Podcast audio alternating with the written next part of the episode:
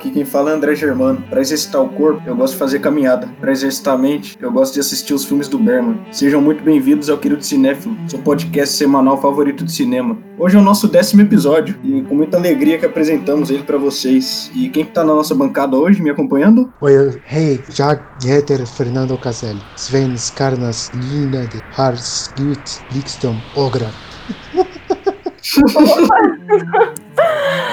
Ai, gente, eu sou a Marina Rezende. Infelizmente, eu não vou ter nada tão legal pra falar enquanto Fernando, mas eu gosto muito do Bergman, é isso. Não, já sei nem o que pra... falar depois dessa. Pra quem não fala sueco, eu falei, oi, eu sou o Fernando Caselli. As pessoas. Uh, o sofrimento dos suecos tem camadas, como os ogros. Citou ainda. Então, hoje o nosso tópico é, são aqueles filmes que são um pouco lembrados na carreira do diretor sueco Ingmar Bergman, mais especificamente três deles. Com certeza muitos de vocês já estão familiarizados com Persona e Morango Silvestre. A nossa ideia aqui é mostrar alguns filmes dos tesouros escondidos da filmografia de Bergman, para que você possa explorar ainda mais o universo desse grande cineasta. Mas antes, bora pro giro de notícia e para vossas mensagens.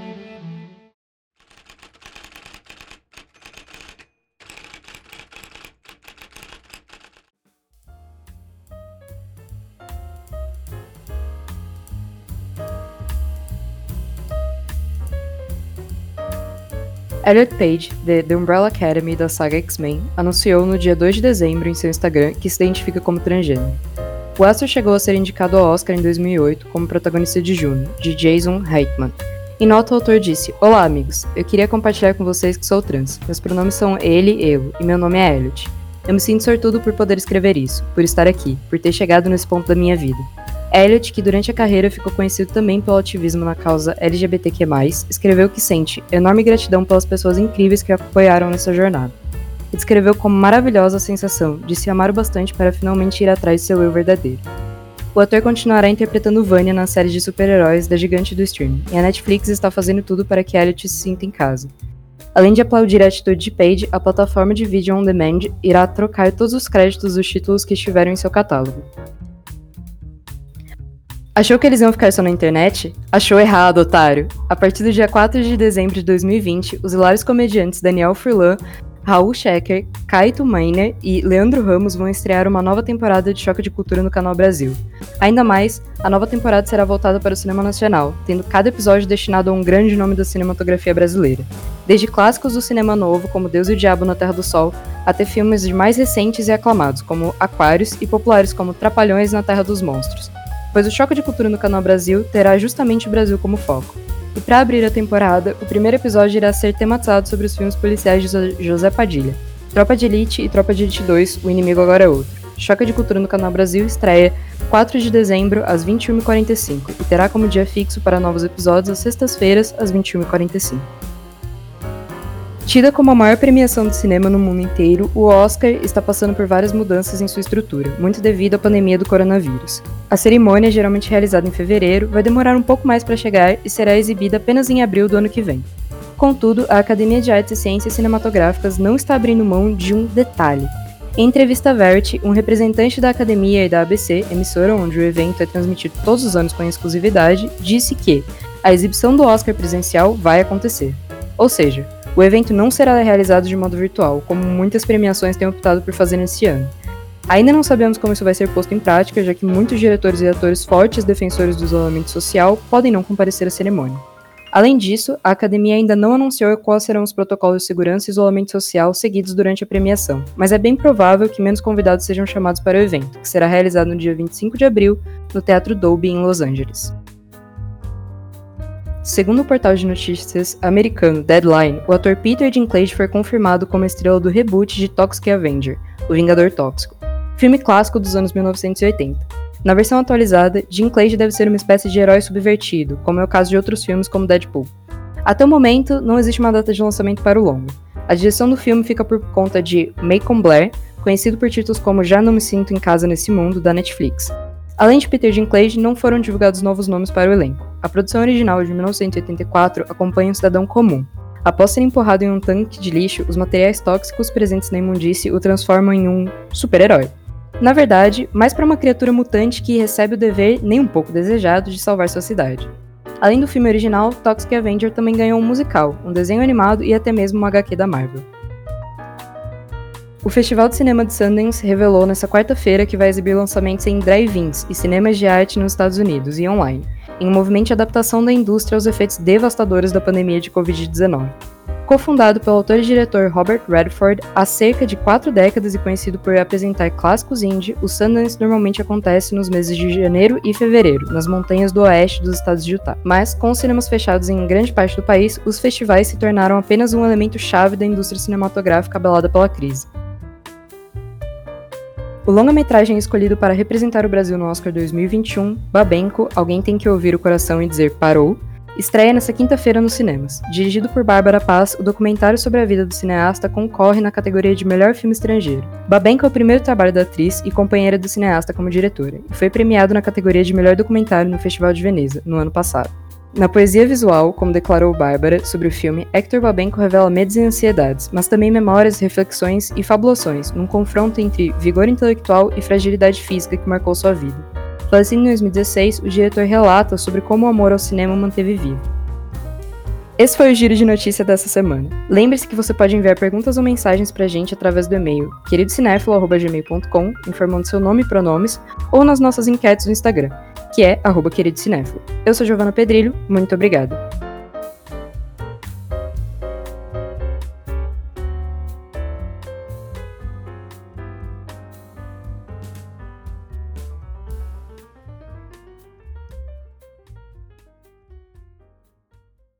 Bom, nossa ideia aqui é falar de três filmes específicos do diretor sueco, Ingmar Bergman, que normalmente são pouco citados quando a gente fala do diretor. Muitas discussões elas focam mais nas obras conhecidas dele, né? Mas a filmografia dele é muito extensa, muito rica. A gente vai falar de Mônica e o Desejo, de 1953, Hora do Lobo e Vergonha, ambos de 1968. Então, Bergman é um diretor sueco, né? Ele é considerado um dos diretores mais influentes da história. Ele nasceu em 1918 na Suécia. Ele estudou arte, história e literatura na Universidade de Estocolmo e começou a carreira dele no teatro. Escreveu escreveu uma peça chamada Morte de Casper, em 1941. Aí, três anos depois, ele começou até no teatro, né, mas como diretor. E o primeiro longa que ele dirigiu chama Crise, foi em 1946. E os filmes dele têm essa pegada, né, que eles falam muito de mortalidade, de fé, de solidão. E o Godard disse uma frase interessante sobre o Bergman. Né? Ele disse: o cinema não é um ofício, é uma arte. Gente, o que, que o Bergman significa para cada um de vocês? Ah, ele tem uns filmes difíceis pra cacete. É isso. Ah, cara, o o Bergman foi meio que uma das minhas introduções ao cinema, entre parênteses, difícil, sabe? O, um dos primeiros filmes, assim, cultos que eu fui atrás de comprar foi o Sétimo Selo, porque, porque o tema me interessou, sabe? E aí você pega um cara que só viu os Pulp Fiction da vida, Toy Story, não sei o que, pra dar esse pulo, sabe? É uma coisa que te marca. Nossa, é uma mudança bem radical mesmo, né?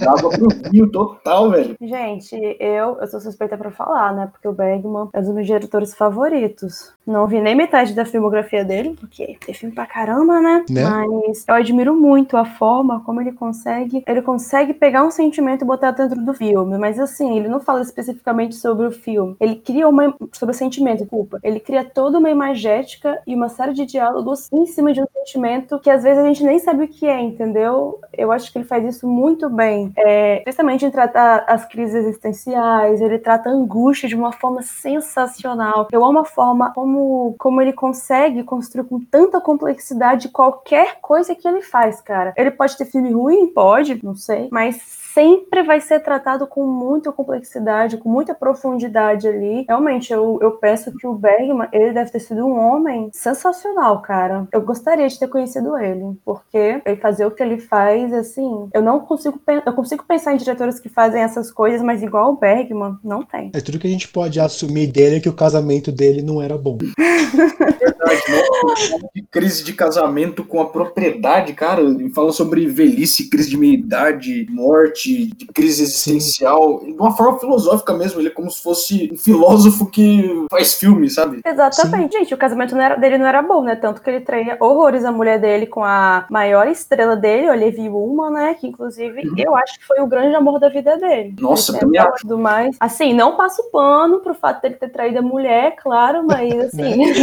é, o foi legal, né, Bergman? Pô, deixa a gente ajudar. A gente tá falando os fatos. É um forma... fatos, é. Mas assim, o casamento dele não era bom, né? Porque ele tramou pra caramba. Assim, publicamente, coitada da mulher. Sim, então, mas acho que uma forma dele pedir desculpa foi nos filmes dele, né?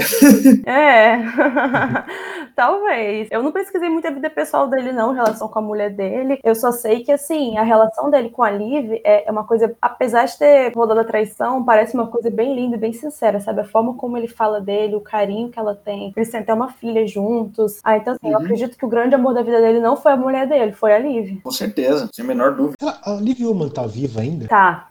Ela tá isso hoje. Vivíssima. Ah, ah, não, foi a Bibi Anderson que morreu ano passado. Né? Foi, né? uhum, mas a Liv é tá, é. tá com uns 83 anos? Nem sei, mas tá vivo. Então, ele tem, puxa, tem mais de 60 filmes que ele dirigiu. A galera conhece muito Persona, Morango Silvestres, Gritos Sussurros, Sétimo Selo, Luz do Inverno, né? Que são obras-primas incontestáveis. Mas hoje a gente vai falar dos... Nem tão falados assim, né? É, os nem tão falados assim. É porque assim, porque quem conhece os filmes é, é sempre bom ir atrás de outras obras, né? Não, não, não tem que ficar só nas mesmas. Ótimo. Não. E o que a gente vai falar aqui é só, só um começo para como a gente começar a explorar a obra do Bergman, porque tem, tem, tanto, tem tanta obra aí e é impossível falar em um episódio só. Então a gente escolheu três mais desconhecidas assim, mas bem variadas para discutir aqui com você. Exatamente. E assim, gente, os filmes do Bergman são legais porque eles não têm meio que uma linearidade linear, linearidade de narrativa, né? Por exemplo,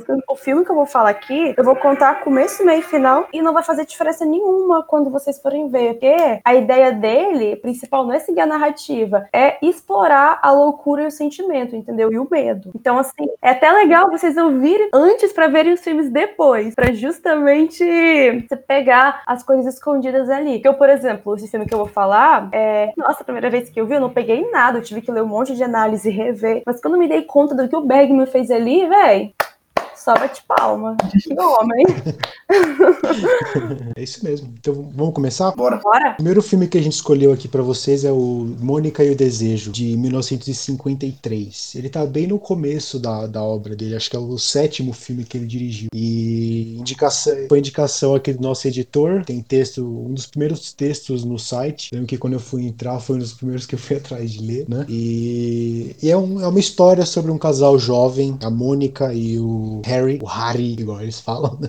é, que eles se, eles se conhecem, eles são oprimidos na, na, sociedade, eles são jovens trabalhadores, sabe? O Harry sofre um monte de abuso no trabalho, a Mônica também. Cara, a cena que ela, dela sofrendo no trabalho, ela, ela é, tipo, casualmente estuprada umas quatro vezes. É, eu só um adendo. Uma é. coisa que me incomodou, a Mônica acorda fumando, cara. Quem acorda fumando? Sim, sim, ela, ela, ela levanta, a mãe dela acorda, ela levanta e já puxa um cigarro sem filtro, tipo, antes de abrir os olhos. Tem uma cena desse filme que ela tá. É meio que a quebra da quarta parede, ela fica encarando a câmera e, cara, ela, ela fuma, é, tipo, ela traga a fumaça do cigarro e não solta, cara. Aquilo me deu muita agonia. Cara. Acho que era o jeito que eles fumavam, não sei. Eu fiquei agoniado, falei, solta essa fumaça, mulher.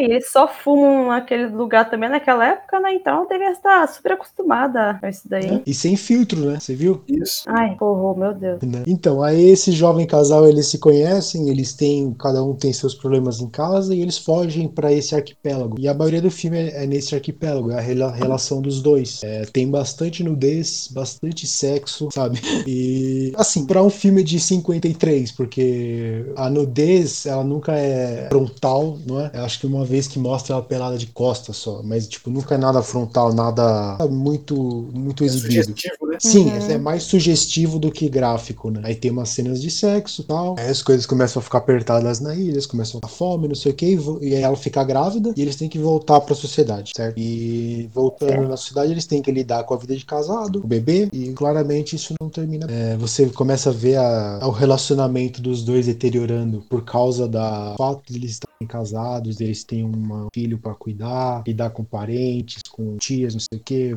O Harry vai estudar e ela não gosta, sabe? E, é, um filme, é um filme sobre a desconstrução do, da empolgação do adolescente. Sim, total, total. Eu senti muito isso também. Parece que é, tem uma hora no romance deles que, tipo, começa tudo mil maravilhas, e aí tem uma hora que eles têm um choque de realidade que eles precisam acordar e toda aquela fantasia que eles tinham, né, do começo de namoro, ela simplesmente quebra quando a filha nasce, e aí o Harry começa a trabalhar, né, não tem tempo pra Mônica e nem pra filha deles. Uhum. É, eles são ajudados pela, pela tia dele, né? Uhum. E uma coisa que, que eu acho que é muito marcante nesse filme é, é o final, é a cena final. E o, a Mônica, eles, eles meio que se separaram e a Mônica não, não tá afim de criar a filha deles. E é o Harry na frente de um vidro, se olhando, e atrás dele tá o café que ele conheceu a Mônica. Sim, sim. Sabe? Ele, ele, fe, ele fecha esse ciclo, sabe? Te faz pensar na, na mudança que eles passaram. Então tem, assim, é que cena de flashback acabou se tornando um clichê no cinema depois de um tempo, né? Mas nesse filme, tipo, funciona muito bem pra situação que eles estão passando, né? É, uhum. aliás, por tudo que aconteceu com eles, né? O casamento foi piorando aos poucos e, tipo, ficou terrível ele, pequeno spoiler, que fugiu com a filha sozinho. E, uhum. poxa, acho, achei justíssimo o flashback nesse caso. Sim, é uma. É muito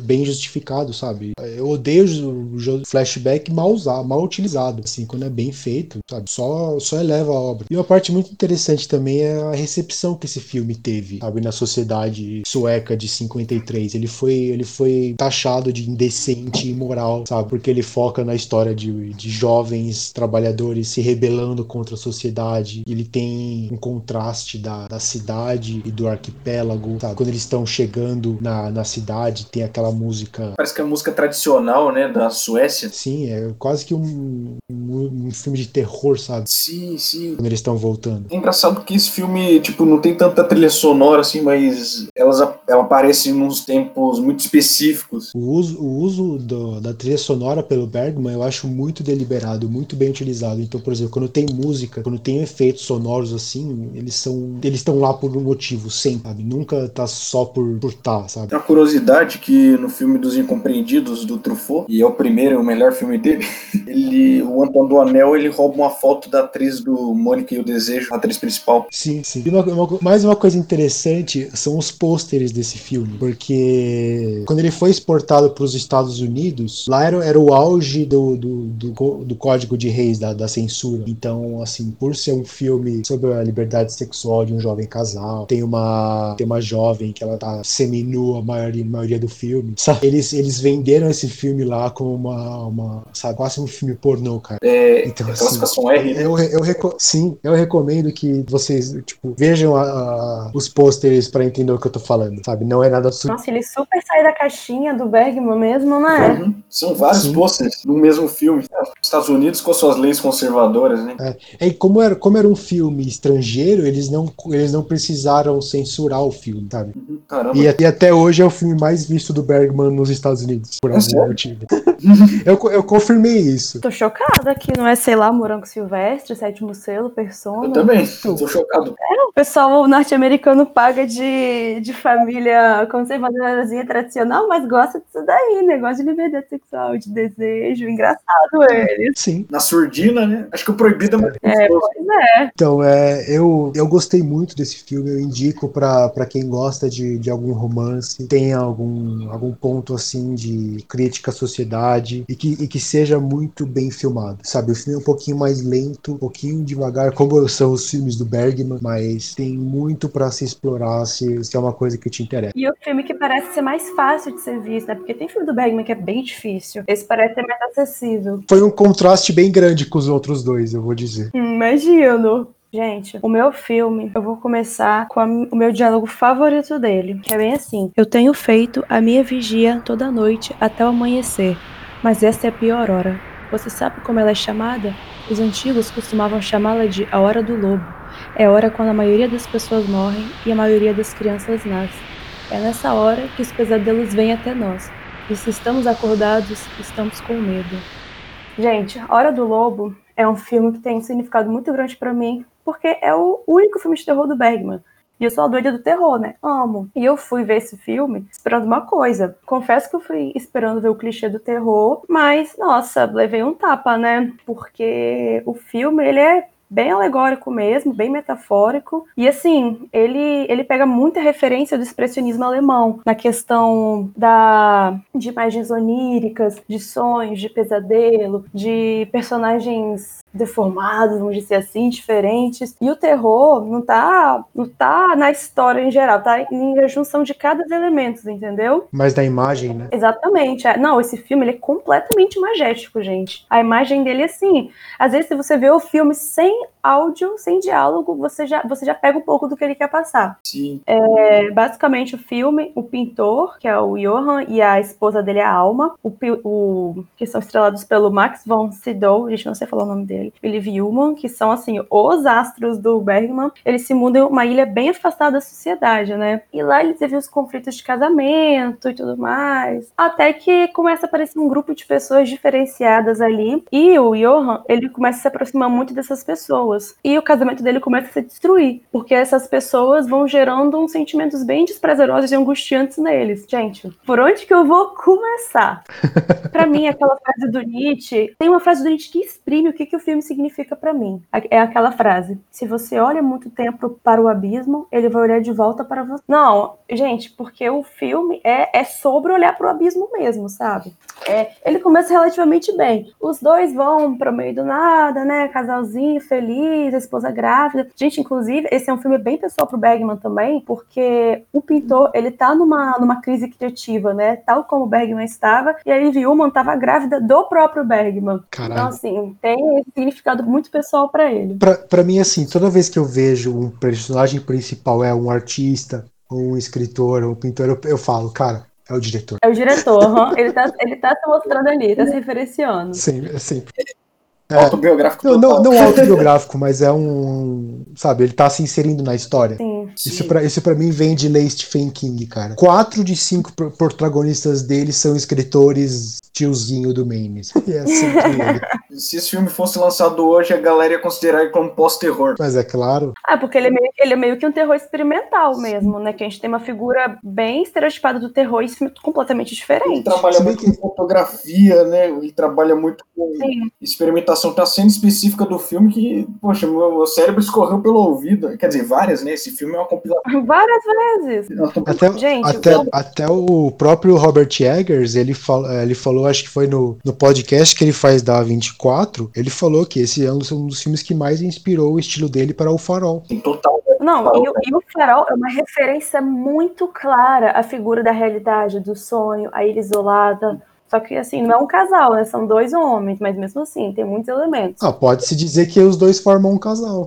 É, de certa forma, né? Ah, tem, porque, tem, porque todo, tem, todo, é, tem toda uma leitura homossexual daqueles dois personagens que eu achei interessante. Sim. Gente, mas saindo do farol e voltando para Hora do Lobo, é, o filme é basicamente uma transição entre o mundo, a realidade e o mundo dos sonhos. Tanto que essa, essa ilha afastada, ela, ela é uma alegoria. Ela como se ela fosse um purgatório que está dentro dessa transição. A personagem da, da alma, da Liv, ela é a realidade e o personagem do Johan, ele é o sonho. Porque ele é um homem que está claramente vivendo uma crise existencial, ele é, ele é muito melancólico e ele não sabe como, como lidar com isso. Aí, a partir do momento que as pessoas começam a aparecer, as pessoas da ilha, ele começa a se identificar com elas e sempre estar com elas. Quem são essas pessoas? É, essas pessoas representam os demônios que estão à espreita, entendeu? Então, os, os demônios que querem levar ele para esse mundo, enquanto a esposa dele está desesperada tentando agarrar ele à realidade. Gente, é tão interessante. Eu comentei com vocês que a imagética do filme super contribui com essa transição de sonho em realidade, né? Por exemplo, em vários, vários momentos, os personagens são iluminados por velas. Consequentemente, metade metade do rosto deles fica escuro, metade fica claro. Cara, essa é a dualidade do filme inteira. A parte escura, Sim. Nossa, sombra, e realidade. É... E é legal que esse filme tem uns elementos da psicanálise muito maneiros. Essa questão da sombra me lembra o arquétipo da sombra do Jung, né? Que é a representação do lado sombrio da nossa personalidade. Basicamente, onde estão os sentimentos mais conturbados e mais primitivos da nossa psique, é aquele nosso eu escondido inconsciente que a gente recusa a a ver, a encarar, porque realmente é difícil a gente encarar o, o, que a gente não gosta da gente, né? Mas nesse, nesse filme, a sombra tá sempre seduzindo ele, tá sempre tentando trazer. É, e traz também muito o conceito do desejo do sonho do Freud, né? Porque assim, gente, de acordo com Freud, você sonha porque você tem que dormir. A função do sonho é dormir. Então, para que você continue dormindo, você sonha para continuar dormindo, né? Ai, meu Deus, me repeti mil vezes. Então, assim, gente, todo sonho é, é a realização de desejo. Ah, gente, mas os pesadelos? Também? Também. Porque, assim, o, o, pesadelo, ele não passa pelo processo de censura, né? Então, a representação, ela vem toda errada. Essas imagens passam por uma distorção onírica. Por isso que, às vezes, a gente sonha uma coisa completamente bizarra, grotesca, nojenta. E você pensa, meu Deus, eu tô realizando o desejo em cima disso? De alguma forma você tá. Só que tá representado de uma forma que talvez você não entenda. E o filme é muito isso, porque é como se ele estivesse sonhando o tempo inteiro. E sim, são pesadelos, são são pessoas maquiadas de forma estranha, tem, tem muita morte, a pulsão da morte é muito forte também, porque a figura da morte está ali o tempo inteiro. É, e tá sempre seduzindo, os pesadelos seduzem ele. Isso é muito interessante. É, e o filme é basicamente isso: é o Johan sendo puxado por dois lados, pelos demônios dele, pelos pesadelos e pela mulher dele. E ele, nesse meio, tentando superar a crise existencial dele, né? Porque ele não sabe o que ele é, não sabe o que, que ele quer, tá vivendo, não sabe, não consegue nem terminar os, os quadros dele sei lá, e ele se deixa seduzir por isso. O que eu acho interessante também é que esses demônios, quando eles têm o castelo, não sei o que, eles são um retrato da burguesia, não são é, trazendo ele para dentro, comprando, é, tentando ele. Ah, amigo, eu não vi dessa forma, mas eu acho uma análise bem interessante, porque eles são claramente assim, é, de algum tipo de nobreza pelas vestes sim, deles, né? Sim. Eles moram num castelo. Até quando o cara, se, o, um deles se apresenta e fala, ah, eu sou o dono dessa ilha. Uhum. Pensei nisso também. É, a questão sexual nesse filme é muito forte também, né? E fala muito sobre a, a força da libido, a energia da libido. Não, é que assim, a, a nossa libido não é só energia sexual, é tudo. Mas no caso desse filme, o sexo tem uma força muito grande. Tanto que tem uma cena que o protagonista ele abandona a esposa para ter uma relação com a ex-amante numa mesa que parece ser de um necrotério. Ele está sendo observado por todas as pessoas, uhum. que são os demônios, né? Enquanto está pintado e vestido como um palhaço afeminado. Então, isso é totalmente distorção onírica, é totalmente a representação que ultrapassou o, a censura, o superego, e aquilo faz sentido para ele, porque é o escapismo dele daquela realidade que ele tá querendo fugir. Eu observei uma coisa nesse filme, quando estive assistindo, que esse filme vai gradativamente ficando cada vez mais experimental, cada vez mais dentro da, vamos dizer assim, da paranoia da cabeça do personagem. É muito interessante isso. Ele vai ficando cada vez mais louco, cada vez mais experimental, mais mind-blowing, digamos assim. Acho que é parecido com o Iluminado, né? Eu pensei que esse filme foi influente pra caramba. Ele pode ter influenciado, poxa, o próprio Iluminado, Robert Edgers, David Lynch também, que tem muita imagética ali, umas texturas de imagem muito bem feitas. Ele, é aquele filme que não explica muito, mas. E é engraçado que foi tudo tirado de um diário, né? É tudo baseado no diário que ele escreveu. Vai ver que as coisas que ele escreveu foram ficando cada vez mais abstratas, né? É uma forma do filme interpretar isso foi com esse tipo de imagens mais é mais ab... abstratas. Eu não queria repetir a palavra abstrato. com a imaginação dele, mais um subconsciente do personagem. Isso do diário é uhum. é legal também, é que ele meio que traz um realismo à história, né? Que no começo ele fala do diário e no começo já tem a quebra da quarta parede, quando a Liv Uma, ela fala olhando para você. E a gente convenhamos, né? O olhar da Liv Uma não existe igual nenhum. é. É, uma das maiores armas do Bergman são os olhos são da, olhos da Liv, cara. Total. É, uhum. Nossa, e tem, e tem aquela cena, gente, de quando ela tá com o rosto dela iluminado por um, pela chama trêmula de um fósforo. Cara, aquilo Sim. ali é o retrato da fragilidade humana em relação ao abismo que existe ali, entendeu? Porque ela tá sozinha, ela representa a humanidade contra o mundo distorcido dos sonhos, dos desejos reprimidos, Sim. do inconsciente, do id. Então, assim, e no final, gente, eu posso contar o final porque não vai fazer diferença nenhuma eu contar o final para vocês, mas infelizmente a Liv paga o pato, né? E o Johan decide se entregar aos desejos. Ele se entrega aos desejos inconscientes dele, ele ouve o id dele, aceita os pesadelos e ele meio que é engolido pela própria sombra, né? Ele não... É porque, assim, de acordo com Sim. Jung, a gente, pra gente chegar ao processo de individuação, que assim, é o ápice ápice da autonomia na teoria dele, você tem que encarar a sua sombra, incorporar ela em você e aceitar que aquilo faz parte.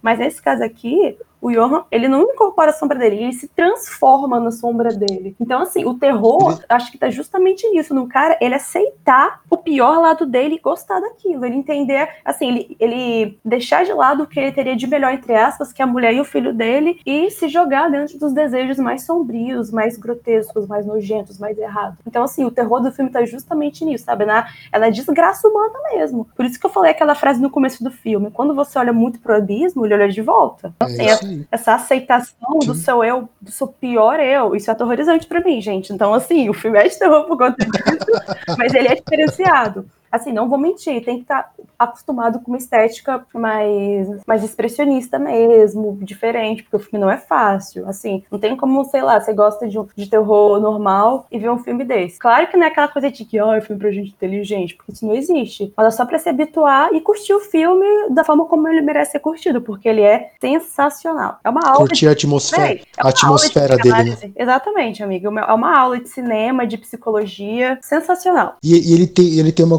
uma, uma decisão estilística do Bergman que eu achei muito interessante, que é tipo o corte seco pro zoom, sabe? Ele só usa nesse filme, mas eu achei muito eficiente para um filme de terror. É. Tem várias cenas que ele, que ele dá um corte para pro mesmo plano, só que um zoom, Confesso sabe? É uma. não, não tinha notado isso, amigo. Repara, repara que você vai ver. Tem várias vezes que é usado. É muito, muito bem feito. Ai, gente, vou ser obrigada e... a rever esse filme depois de hoje. E, e, outra coisa, uma curiosidade antes da gente seguir pro próximo, tem uma versão alternativa desse filme. Não sabia. Vocês Vocês viram essa história? Não. Aquele áudio, no, aquele áudio no começo dos, dos créditos, uhum. ele era um prólogo que mostrava o Bergman dirigindo. E eles tinham um epílogo também, que era eles desmontando o set. Ah, legal. Não... É, é só pra acertar mais a, a crítica dele mesmo como diretor, como artista. Sim. Legal. Só que não existe mais esse, esse corte do filme. Ah, já é, é já é procurar. É também. Eu também. Ele levou pro aí, túmulo. Sim. Eu acho que ficou só o, o som da, da, da, abertura. Gente, mas é isso. Você que são fãs de terror, querem experimentar algo diferente, algo ousado, assista a Hora do Lobo. E assim, porque é na Hora do Lobo onde a gente é o nosso pior. Sim, recomendo também. E, e, e é legal que e é legal que ele descreve a hora do lobo como a hora que os pesadelos vêm te pegar, a hora que mais pessoas morrem e a hora que mais As bebês nascem. É, é, a contradição do, do, medo, né? Sim, mas o, o, Bergman, ele é um pouquinho mais. Ele, ele é antinatalista, ele é anti-filho. Ah, explicado, porque ele considera a hora do a hora do nascimento das crianças. Preocupada. É um filme que não sei se. Não, não compactamos com isso, galera. Tenham bebês. Sim, eu não sei se dá medo ou se assusta, mas esse filme é muito tenso e é gradativo. Tipo assim, vale a pena, te assusta. É válido. É um é. terror muito bom. Vou finalizar assim, vejam. Se você gostou de Farol, assista a Hora do Lobo. É isso. Melhor indicação Boa. possível. Então, é, agora eu vou falar de vergonha. Né? Eu gostaria de fazer uma ligação entre esses dois filmes que vocês acabaram de falar. E os três filmes, eles retratam né, crises de, no casamento, e, entre outros aspectos. E ele tem muito mais em comum também com o filme da Marina, porque foi lançado em 68. Também tem a Liv Ullmann e o Max von Sydow. É isso que fala? Sydow? Não sei como fala. O sueco é péssimo. Eu não vou nem tentar. Ah, eu confesso que eu não sei, gente. Quem fala sueco aqui é o Fernando. Eu gastei todo o meu sueco na, na abertura. Então, é, vamos falar de vergonha agora. O filme do Berman. É um filme de guerra, né? É engraçado que todos esses filmes que a gente citou, né? O Fernando citou um filme de romance, a Mariana citou um filme de terror e agora eu vou citar um filme de guerra. Foi, acontece numa guerra civil, né? Que é, tem dois músicos ali, violonistas, né? O Jan fala Han, mas ao longo. É, eles têm um casamento, né? Que vai estar tá se deteriorando aos poucos. Aí eles fogem para uma ilha rural, né? Aí é, é engraçado como a guerra vai acontecendo, isso vai interferindo diretamente no casamento deles. É um drama, é um drama de guerra. O filme não tem trilha sonora nenhuma, acho que isso contribui um pouco para a tensão do filme. E assim como vários outros filmes do Bergman, ele é bom se você assistir ele mais de uma vez. Se assistir mais de uma vez, você capta mais mensagens dele. Tem... Nossa, mas eu acho que todos do Bergman são assim, né? Sim. É quase obrigatório você assistir mais de uma vez. Sim. Mas, gente, calma, não se sintam desanimados por isso, porque existe o Google e é só pegar uma análise que vocês entendem tudo. Então assistam É, pesquisa lá os Rolandinho da vida fazendo análise, aí você tá na paz. Pô, a gente devia convidar o Rolandinho quando a gente ficar é. chamando. Ai, tô deixando os moleques sonhar, hein? Total. Então, se você tá ouvindo a gente agora, por favor, compartilhe, ajude a gente a chamar o Rolandinho pro querido cinema. É, assim como os outros do Bergman, ele começa tranquilo, trivialmente, o casal acordando, né? tem uma nudez feminina ali no começo, para representar a trivialidade. Eu gosto quando o diretor ele usa a nudez feminina de uma forma não erótica. O Bergman usa isso, mas tipo, é um caso muito muitíssimo isolado. E aí, o marido, que é o Han, ele fala pra esposa que acordou sonhando, num sonho que tocava uma melodia. A esposa fala: Não, que isso?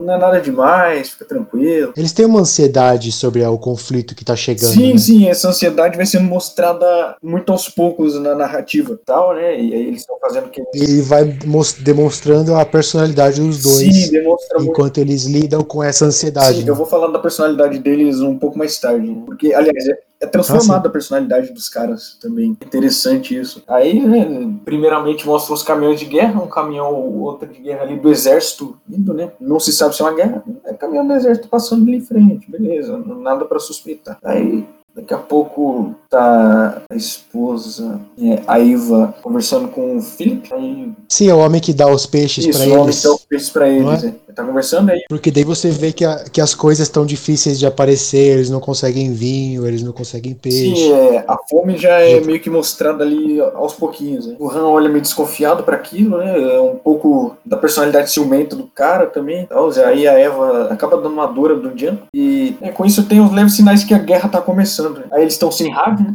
Sim. Aí, daqui a pouco, tipo assim, mais caminhões vindo, até que você começa a escutar o primeiro barulho de tiro, né, da guerra. E, assim, com isso já vem muitos destroços e o primeiro sinal de eu achei, eu achei, eu achei, essa cena do, do, bombardeio, que passam os aviões, é, uma, é, uma, é assim, o filme é um, é um, drama bem contido até esse momento. Sim. Aí quando começa a ação, ela, ela te surpreende, sabe? Ela dá um choque. Eu achei muito, muito bem feita essa, essa cena. Gente, o, os filmes do Bergman tem muito isso, né? De catarse, de expulgação de alguma coisa. Essa, essa questão do, da interiorização de algum sentimento eclodindo em algo muito literalmente.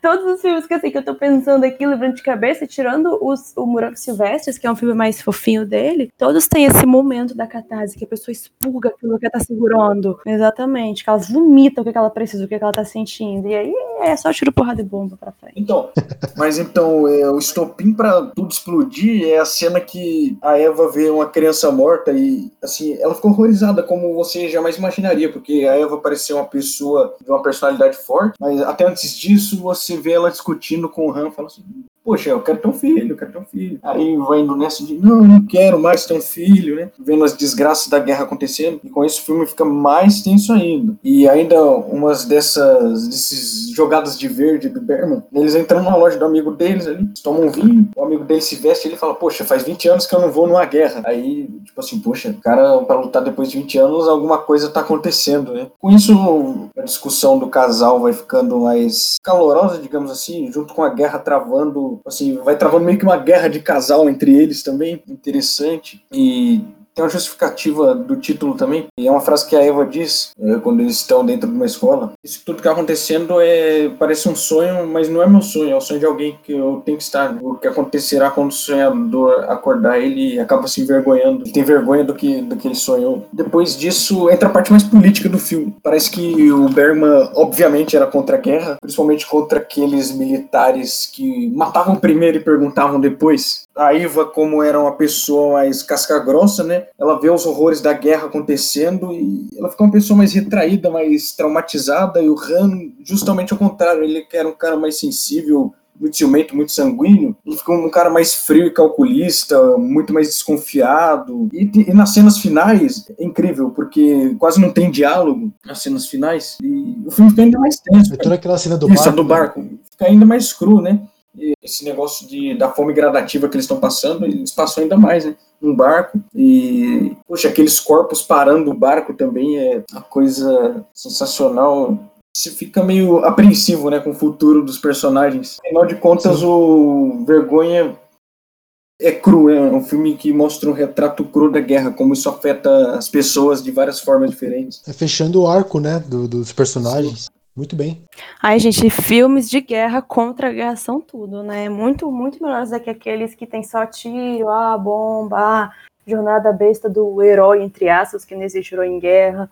Então, assim, vale a pena a gente ver esses filmes que mostram essa perspectiva dolorosa, cruel, que é a guerra, né? Eu digo que são filmes com guerra, não filmes é. de guerra. E mesmo o Berman surfando nesses vários estilos, ele é um diretor tão único que você consegue assistir um filme de guerra e de terror ou de drama e falar que é o mesmo diretor. Ele tem essa pegada mais artística que só ele consegue fazer nos filmes. Eu, eu, adoro, eu adoro como ele sempre tenta organizar a cena para usar uma câmera. Uhum. Por exemplo, aquela cena do interrogatório é uma que ficou comigo, Sim. sabe? tem cinco pessoas no plano, mas ele consegue organizar uma câmera. Eu acho sensacional a fotografia dele. E como a fotografia ela dita o tom do filme, né? Por exemplo, tem umas cenas de vergonha que elas são puro plano sequência para só para mostrar a transição entre os momentos menos tensos e mais tensos. E como ele usou também, como fala, a sonoplastia, é, como é um filme sem trilha sonora, ele usa o barulho de tiro, o barulho dos carros vindo, né? o barulho da queimada para mostrar que alguma coisa tá errada. Nossa, e essa questão de filmagem é, é muito boa, porque assim, para alguém que não que é mais leigo no trabalho dele, pode parecer um amadorismo. Mas não, porque os filmes dele têm essa característica muito marcante de filmar rostos, da expressão humana. Por isso, assim, que tem muito esse zoom no rosto, essa, essa filmagem focada no rosto enquanto acontece o diálogo. E a gente vê, assim, gente, os atores que ele usa normalmente são sensacionais, né? Ele viu o Max, a, a Bibi Anderson. Porque você vê a mudança de expressão no que eles falam, você vê o sofrimento. Então, assim, são filmes bem humanos mesmo. Eles abordam, mas assim, humanos no sentido de que eles abordam a parte difícil do ser humano, a parte da angústia, do medo, da crueldade, mas assim, não deixa de ser interessantíssimo, porque você lembra quando eu falei de sombra? A gente tem que aceitar a nossa própria sombra mesmo, tem que ver a nossa parte que a gente não gosta e aprender a amar ela também. E eu acho que o Bergman consegue fazer com que a gente tenha essa relação com ela, entendeu? Ele, ele mostra de uma forma que, assim, existe angústia, existe, mas é possível você conviver com isso e e ter paz com a sua vida? Tem. Então, assim, ele foi muito importante na minha vida para me mostrar isso, que eu não tô sozinha nesse sentido. E ninguém tá. A gente acha que a gente tá, mas a gente não tá. Todo mundo tá no mesmo barco.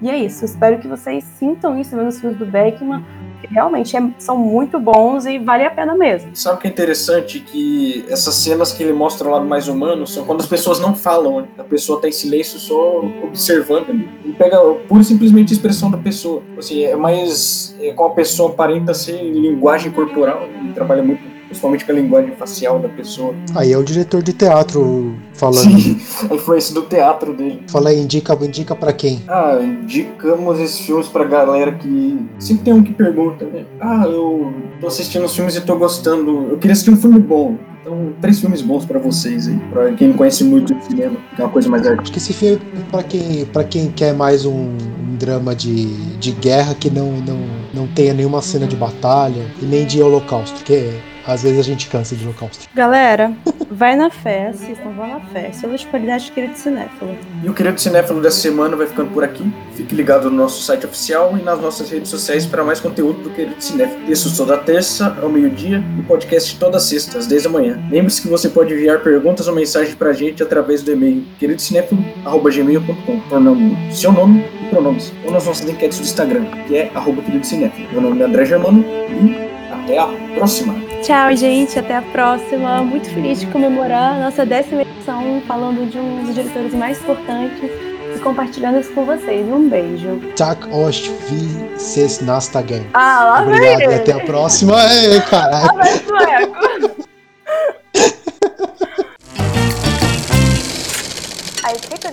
Cinéfilo é formada por André Germano, Fernando Caselli, Gabriel Pinheiro, Giovana Pedrilho, João Cardoso e Marina Rezende.